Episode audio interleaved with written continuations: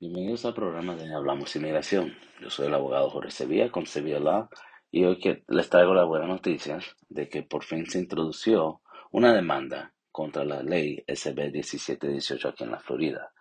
El grupo o la asociación de, de trabajadores agriculturales en la Florida introducieron una demanda en el Distrito Sur Federal de la Florida en Miami contra el gobernador Ronald DeSantis y otros agentes y oficiales del gobierno de la Florida.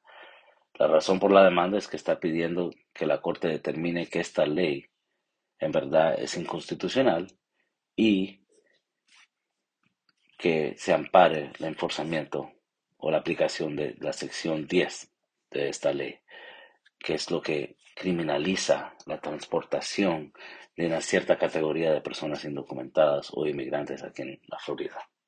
Esas es muy, muy buenas noticias porque como se sabe que este, el primer de este mes uh, efectuó o la ley se hizo efectiva y varias personas estaban en temor de cómo aplicaría esta ley.